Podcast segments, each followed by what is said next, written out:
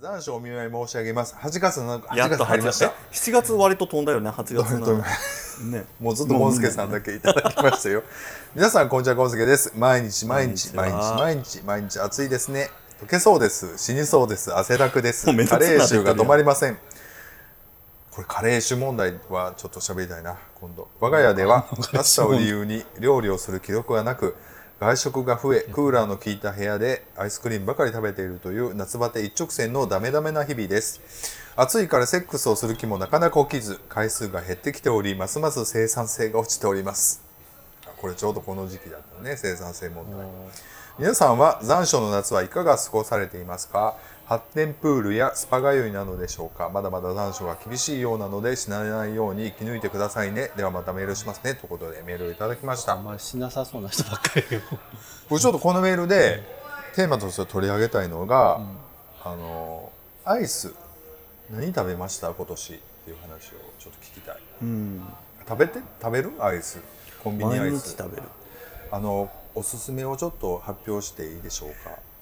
はいどうぞいいでしょうか？俺が言うんじゃないね。僕から言うとね。あの僕近所セブンなんでセブンのアイスを言いたいんですけどあの氷シリーズあるやん。僕あのね練乳いちご氷あれをずっと食べてました。うん。あのティラミス氷とかとのシリーズのやつ、ね、シリーズ。うん。ティラミス氷はうちの相方が勧めてました。あ美味しいよね。でほうじ茶もあるやんうんほうじ茶氷、うん。ちょっと名前ごめんね。うる覚え僕あのやっぱいちごがええわ。いちご練乳がもうで、あなんかあれベタすぎて避けてたわ。避けるけどいやベタやねん。で味もベタ。うん。もう予想を超えない味やけど、もうあれでは100何円やし、っていう話。This is a groove thing. まあセブンのオリジナルアイスはようできてるよね。まあまあそのあの平均以下はない。平気いかないよね。ない。ほんで値段相応やけでアイどス買うって言うとセブンに行っちゃうセブンね。もうセブンは間違いない。ねで結構なスパンで入れ替わりで新しいの出てくるじゃないの。もうなんか1週間ぐらい気抜いてたら、はっって食べ損なってもうないみたいなのが あるあるあるもう全然。とかもうもう一回あれ食べたいっていうのがもう二度と入ってこへんみたいなのがある、なんか今年あのほら全体的にあの去年一昨年ぐらいからあのチョコミントが流行ってるじゃない、関西でも、みんなチョコミント推しやのにでチョコミントとか全然食べへんかったんやけど今年のシーズンの最初の方にちょっとなんか外国っぽいチョコミントのアイス、カップアイスが売ってたんですよ、チョコミントなんだけど上になんかマシュマロとかがうん。乗っててなんかなんかそれがすごいあまりにも美味しすぎてだ多分それが多分生まれて初めてチョコミントアイス。で初めてチョコミントを生まれて初めて食べたことなかった。食べた上で美味しいと思ったのがそれやったから、もうそんなんとハマるやん大人になってそういうハマる。食べず嫌いみたいな、だからもう今年はひたすら水色のパッケージばっかりこ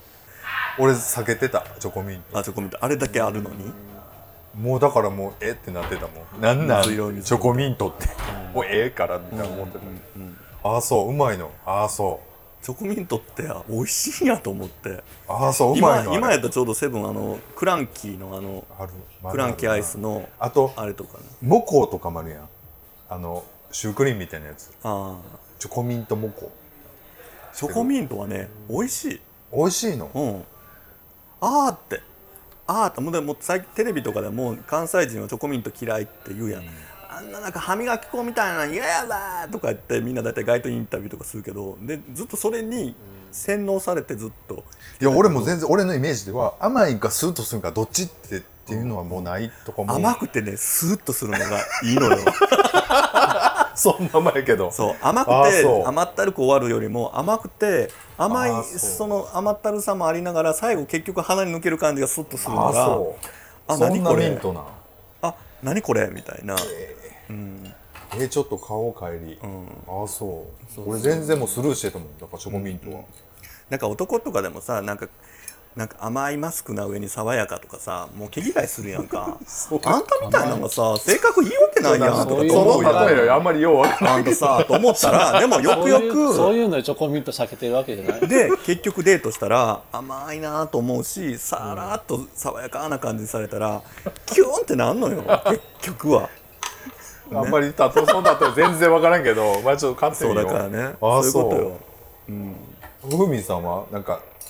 今年の評価。ほら毎年評価の流行りあるやん。ほらなんかルマンド冬は冬は言うとってん。うんそうそうルマンドは言うてたけどまあまあルマンドほらほんまに暑い時はルマンドはもうちょっともうもうええねんパサパサ。で。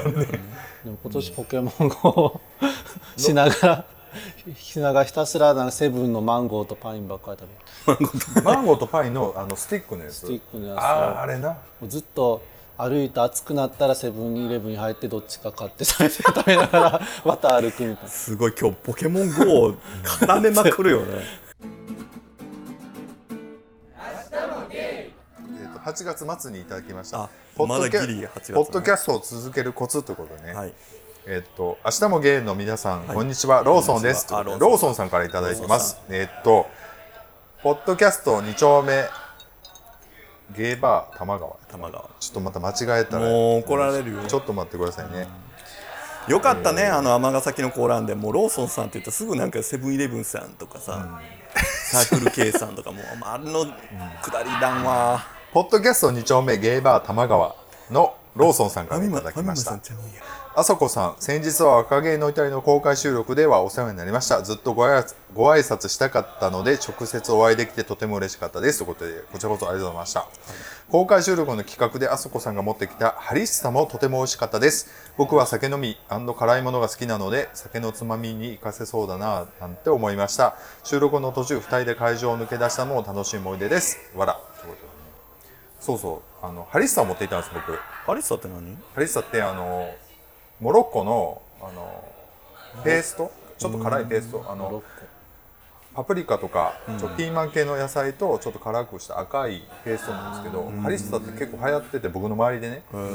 であのカルディとかで売ってるのとあとはオイシックスでも取り寄せできる。そっか。上に乗せるやつをみんな持ち寄るから。そうそう。あのパスタに絡めたりとかあとちょっとなんかささみ茹でてちょっと乗せて。柚子胡椒みたいな感じで使えるやつかな、さて、今年は僕たちがやっている番組も含めゲイのポッドキャスト番組がどんどん増えていますね、まだ準備中の番組もいつかあるみたいで、えー。いくつかあるみたいでこれからもますます盛り上がっていきそうな予感がします、そこでここそんな僕えーそんな僕たち新人ポッドキャスターに長く番組を続けるコツやアドバイスがあったら教えてほしいです。トークの内容や収録時に気をつけていることなども聞いてみたいですそれではこれはもう4人の前説だあの酔っ払ってきてる感じやわ。た楽しみにしていますさっきのあの追い追い焼酎が効いてきてるよね。おはようございます。ということで長く続けるコツですけども。やっぱり一人まめな人がいるっていうのが大事だよね。まああのしつこくねあの誘うっていうのは大事ですよね。あと何やろうな。あのどうやろうでも正直僕の正直なこと言うとやっぱりこう会って喋るのが僕好きだからやっぱりそういうのがそういうモチベーションは大事だと思うんですよ。なんか目標をね目的をそのなんかすごい有名になりたいとかマネタイズしたいとかに立ててたらポッドキャストって難しいとは思うからその辺はだから、うんやる意味とか考えちゃうとねあると思うのとあとは一緒に、たうん。例えば一人語りでするにしても、うん、なんかね難しいよね、なんかコツってあれかも。その収録以外合わない。なんか仲よ仲悪くなるから。なんていうの？バーって例えば4人とかでしょっちゅう飲みに行ってたら、わざわざ収録しなくってもなんか情報交換できるからせえへんやんか、でもなんかこの口実がないとこの4人が集まられへんから、なんかやっぱり12ヶ月経ってるとなんかあれもうそろそろ取らへんのかなみたいになってくるのはやっぱりそれ、なんかそれ以外でわざわざ連絡までして会えへんやんか、そう。なんかそういうのはいいかなと思うけど、長く続けるコツ。会う口実になってるそうやね、っていうか多分あったら録音してるっていう感じやからな、言うても、まあまあそれぞれ活動してるし感じ。で、あとはそうだ単なるさ食事とかでさなかなかもう誘いづらいっていうか40とかでなんかそれぞれみんな、なんかその別に暇してるわけじゃないから、なんかその暇やったら食べに行こう飲みに行こうみたいな、その20代ぐらいの感じじゃなくて忙しいけどどっかでお互い時間作ろうみたいな感じじゃないとなかなか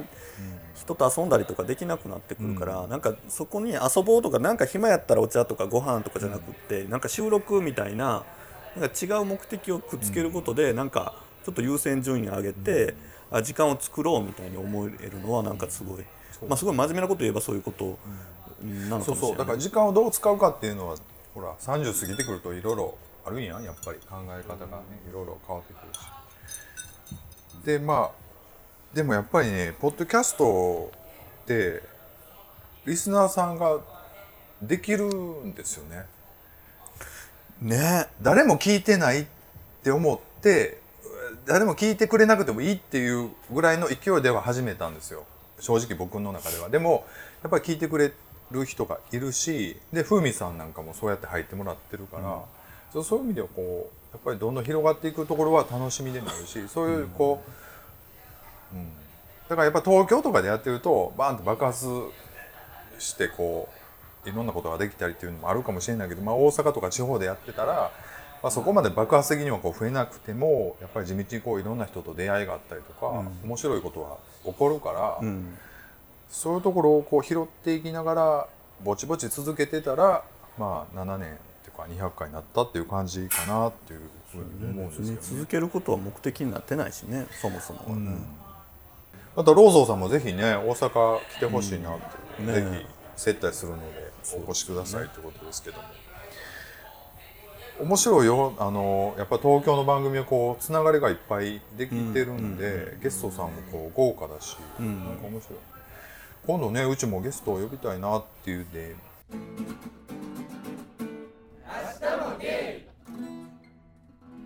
あともう一件メールをいただいてるんでこれで最後になります、えーセクシーなパンツというメールをいただいてます。9月5日にいただきました。はい。皆さんこんにちはゴンスケです。こんにちありがとうごはざいます。お誕生日のプレゼントにケツバレのおパンツをいただきました。生まれて初めて履きました。サイズがやや小さいからピチピチでした。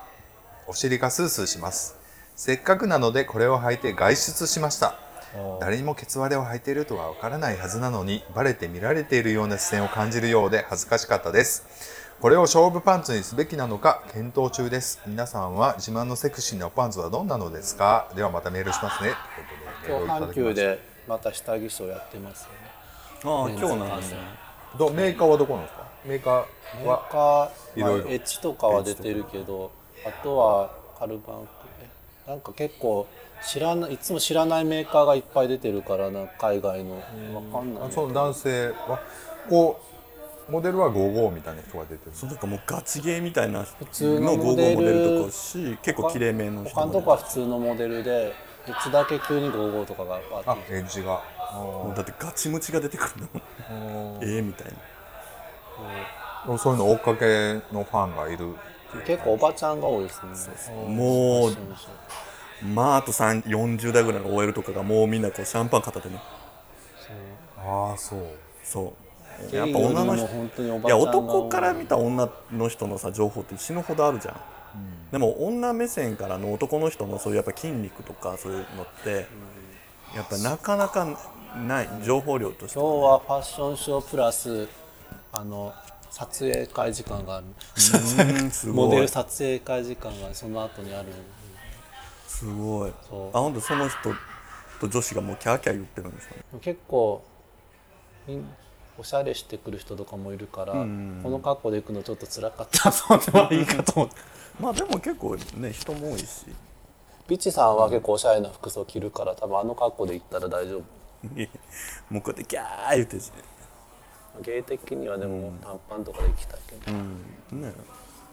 そうだな結構お酒飲みながらみたいな感じですよお酒をねいっぱいタダで飲めるんですね、いろいろ。ね。パーティー好きの人たちにぴったりくる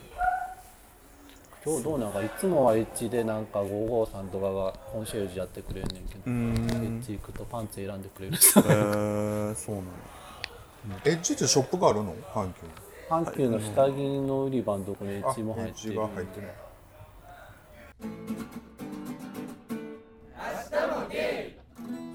勝負下着ですよ。勝負したけど僕ないですね。あんまり下着トランクス派？あブリーフでした僕ブリーフなんですよ、で AV 見た時にケツ割れの AV 見ると脱いでくれない時が多いから嫌なんですよね。え何の？AV で下着がケツ割れであエッチし始めるとそのまま履いたまま終わっちゃうから嫌なんですよね多分なんかあのチンコ NG みたいな感じなんでしょうね。なんなんでしょうね、いやチンコも横から出してんのに脱あがない。出してんのに。もうそのまま挿入できるから脱がないけど俺でも下着フェチからしたらやっぱその履いてる方がいいんじゃない？入ったままっていうシチュエーションにだって OL ものとかねストッキング履いて破いてやる方が。それはわかんねんけど俺は脱いでほしい派脱いでほしい派なんで、可愛い子のビデオでずっと入ってると思うなんでずっと入ってるんだと思う。ねケツ割れか。ケツ割れな。ケツ割れな。そもそもケツ割れが嫌やからな。ケツ割れ。ケツ割れはでもあんまりそそられへんかな。うんケツ割れやったら6尺とかの方がまだでももしラガーマンとかが脱いでケツ割れやったらちょっとあケツ割れやと思うかもしれない。うん。ほんまもんやったよねいや結局中身次第ってこと？じゃあ。そりゃそうやわ。まあそりゃそうや。何でもそうやけど。でも AV やったら脱いでほしいけど、普通の人がパッて脱いスーツマンとかケツ割れは嫌やけどまあだってラガーマンは履くもんやからまあ入ってた、ケツ割れ履いてるんだと思う。といやでも普通にあのジョギングする人もあのオーバックっていうか履くんでしょ？そのケツ割れというか空いてるやつを。なんか。下着ね。うん。そのなんなんやろ？そのお尻のとこがこう擦れる擦れるというか。からああいうちょっと空いてるやつの方が走りやすいというか、えー。ああそうなんや、っていう名目でちょっとああいう やつを履くんじゃない、自分結構あの普通なんかあんまりこう浅くないブリーフが好きですね、あのなんていうの結構ちゃんとしっかり丈のあるブリーフの人がいい昔からのブリーフみたいな。そうそう。でもシンプルなグレーとかぐらいのブリーフがいいですね。相手はね自分は履かないけどね。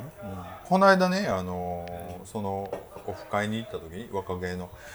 やっぱトランクスがいいっていうのをずんとくも言っててあのバカボンのパパみたいなこう股下のある、だらんとしたトランクスがあれがいいんですよ。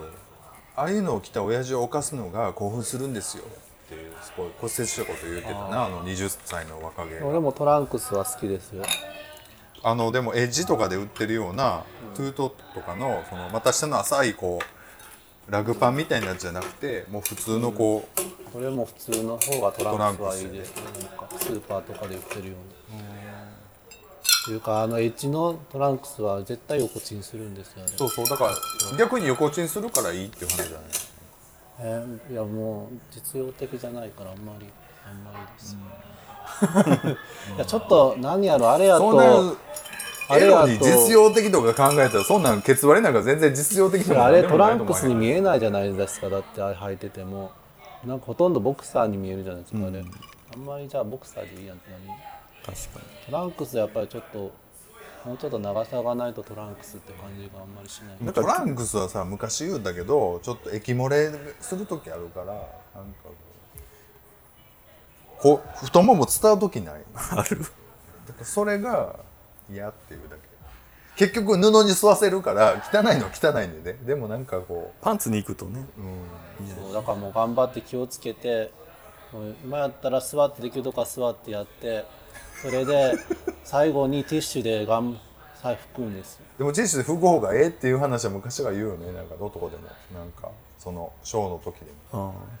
自分でもあのこう玉裏を押さえたら最後が残尿が出るっていうのを前も言うとったけど知さってからもうちょっと残尿の悩みはちょっと減りましたよ俺ももういつも抑えまくりや。っ てギュッてやったらピッて出るから。ああこれでこの数年間悩んでたのにみたいデザインはやっぱボクサー可愛いなと思うけど色とかあります？こだわり。こだわり色。本当は白が一番好きなんですけど、白はなんシミができやすいからなかなか履けない。な、赤赤とか履くことなんか合格しそうな感じがするから よく赤履くとなんかいいって言うじゃないですか。元気になる。験担ぎだね。相手に何履いてほしいかやな。もう自分自身はもうトランクスしか嫌やからね。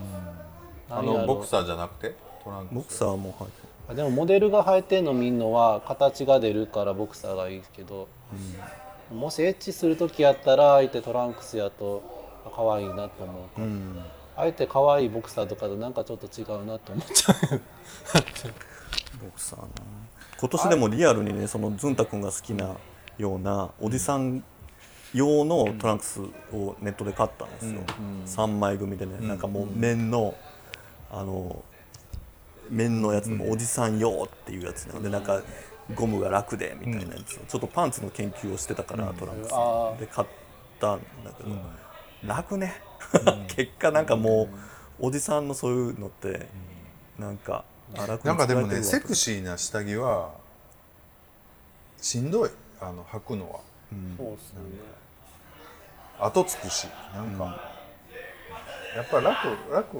あでもやっぱ勝負下着的な感じやねセクシーな、うん、なんかそんなには は履き心地もようないしなんか言うても。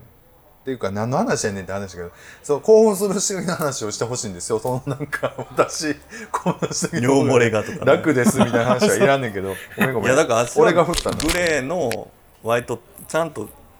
あのお尻とかもすっぽりのあのブリーフですよ。多分それは過去やった相手の、の中でのその良かった人たちが割とそうそういうの入ってた絵面なんだと思うんです。どうやろう？でもシミュレーションとしてこう例えばどっかまあネットでもいいけど知り合いました。じゃあホテル行きます。パッて下ろした時に出てきた下着で一番興奮するというと何がいいかと言いますとなんやろうな。でも意外性がある方がちょっとえってなるよね。どうせ俺も脱がすからさ。最終的には。でも付き合う相手にはトランクスでいてほしいわ。トランクスなもうあのシャ T シャツとパンツでぴったりしたやつでは生活されるのが嫌で近くで、ああだらだらちょっとだらちょっと余白がある方が。うん、なんかもうそのなんかこうピタッとしてるものが近くにいるのが嫌で。ああそう。なんかもうトランクスって ほらもう短パンみたいなそうそういう感じで嫌なの。あんまり生々しいのがうろうろあ私なんかね平常時のものに興味がないからさ、なんか平常時のものみたいなのがこへうなってるのが嫌なんだ。え平常時は好きやけど結構。だからそれがなんかねその平常に一緒にいる人の平常時が見たくないっていう。なんか本当可愛い人とかのこう初見の人はそれはいいんだけど、とかこういいんだけどもうその知ってる人とかもう彼氏みたいな人の、がこうピタッと今どういう状態に状態にいますみたいなのがこう四六時中分かるような状態はなんかもうもういいでもみたいな。パンツやったら上履いてたら見えないじゃん。見える。見える？俺全然平気。平気とか逆に見えといてくれた方がこうなんかいいかな。落ち着く。なんか。彼氏もなんかちょっとペロンとかせえへんする。でも自分は服の上の方が興奮するから。いやいやけどペロンとした時にそのなんかシャカシャカしたシャカシャカした帽子よりはピトッとピタッとした帽子の方がペロンとしやすくない？なんかペロンと触りやすくない？こうおちょくりおちょくるというかこうちょっかいかけやすくない？もう付き合ったらペロンとかせえへん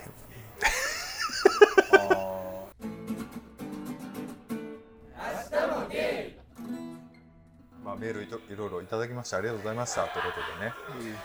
ちょっとね来月も撮りましょう。とりあえず、まあ、今回キャンディーさん来れなかったんで。あのいろいろねあの人の総括をね聞聞かないとね今年の夏に。そうよ。まだなんかちゃんと一番変化の多い夏を。そうそう。あのー僕はあのお店の話をちょっとしてほしかったからね、今回ということでいろんな場所いろんなところで変化する、いろいろ喋ったこともあると思うんですけども。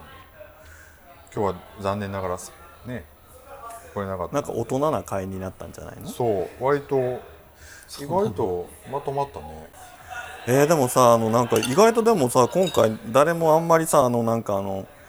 なんだっけあの議員のさいう出現みたいなんてあんまりお便りとかなかったよね。なかったっていうか、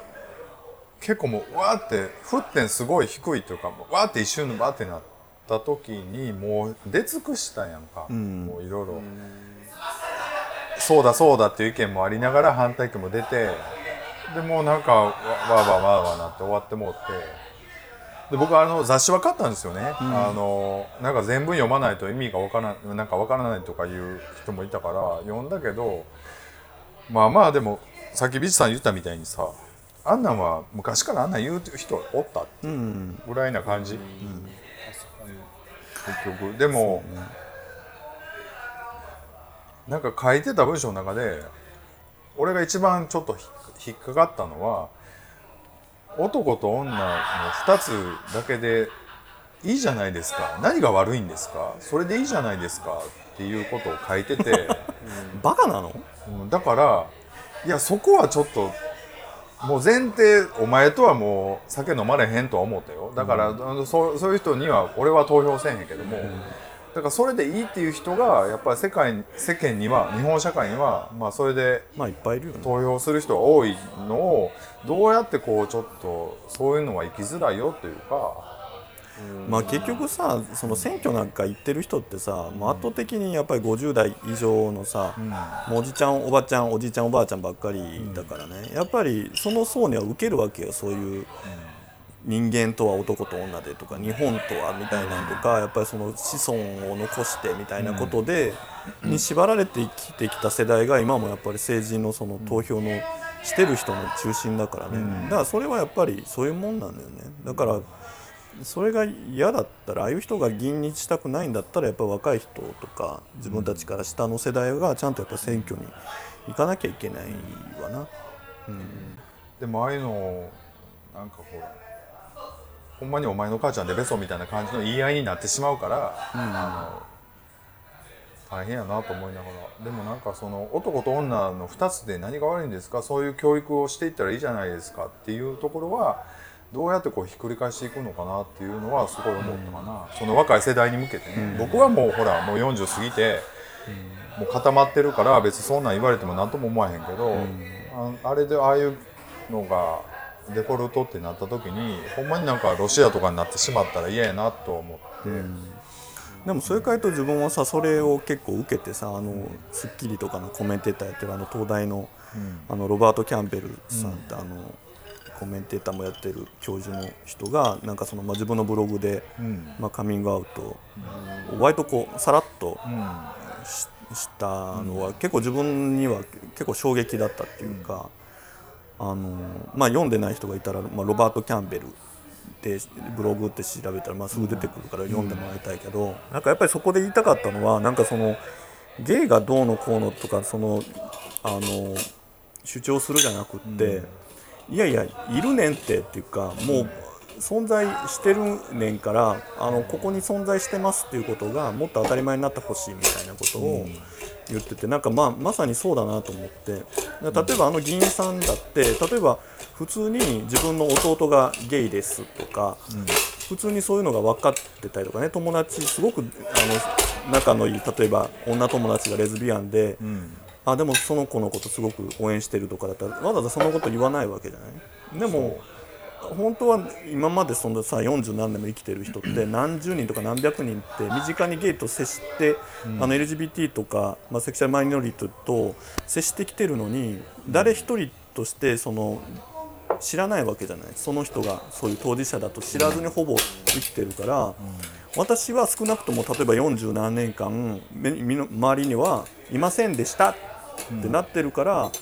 あいうことが言えるわけじゃないそう。だからそれがなんかやっぱりそのこれから大事なのはなんかその権利がどうのこうのじゃなくって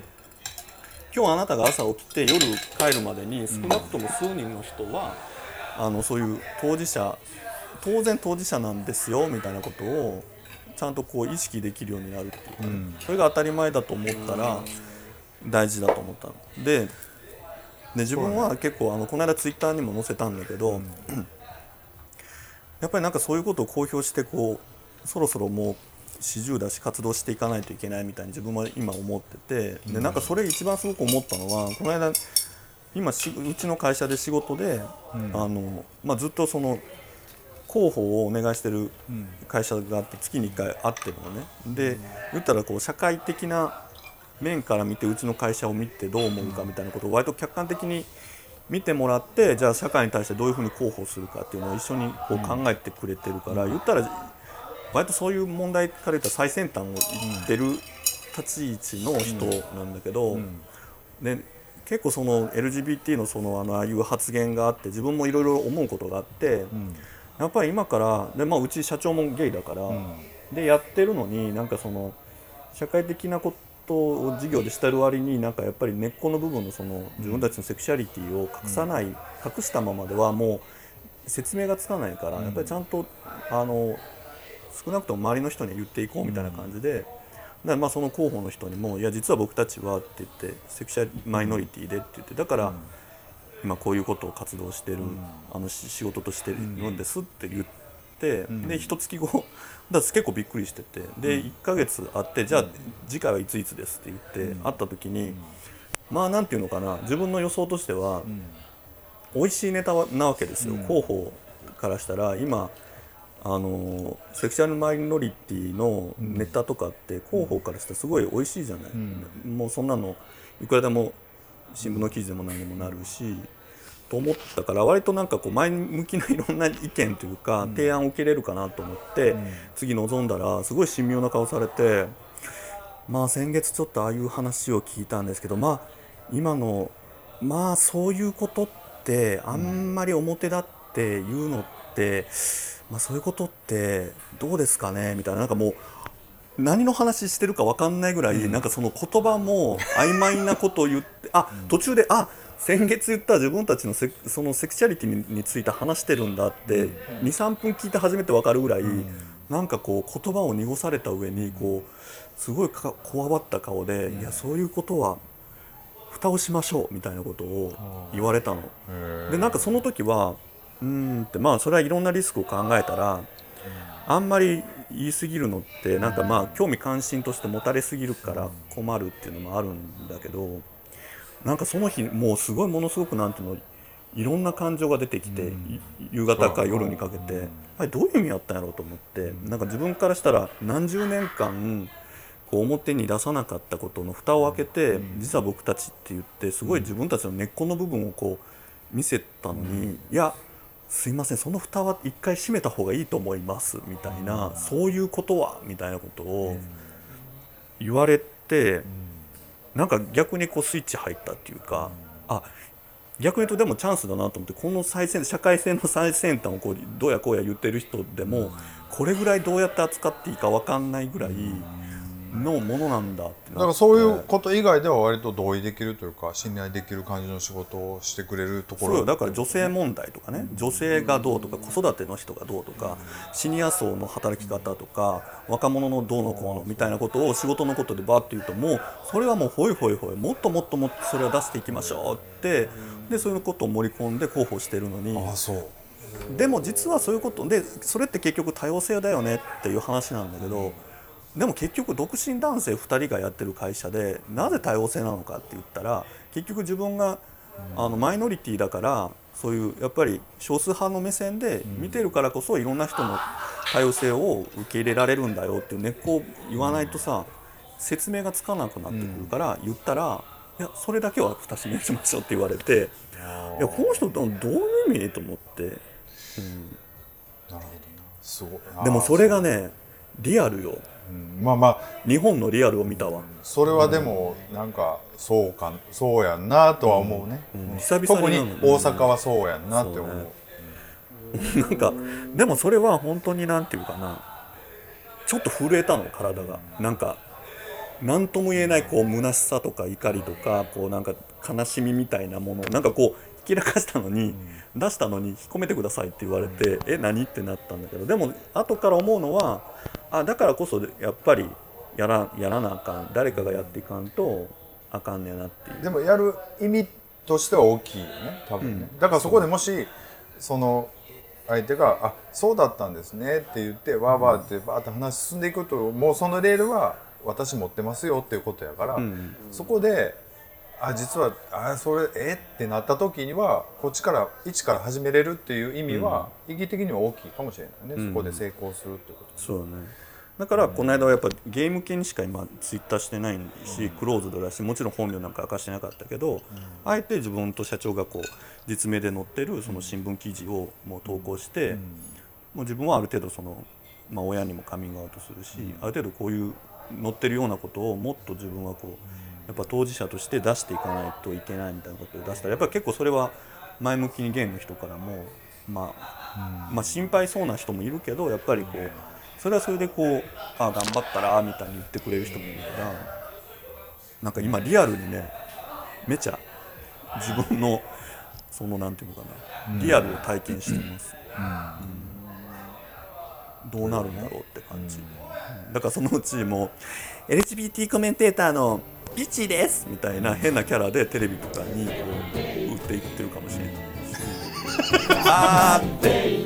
あーって長いもんに巻かれたな明日も出る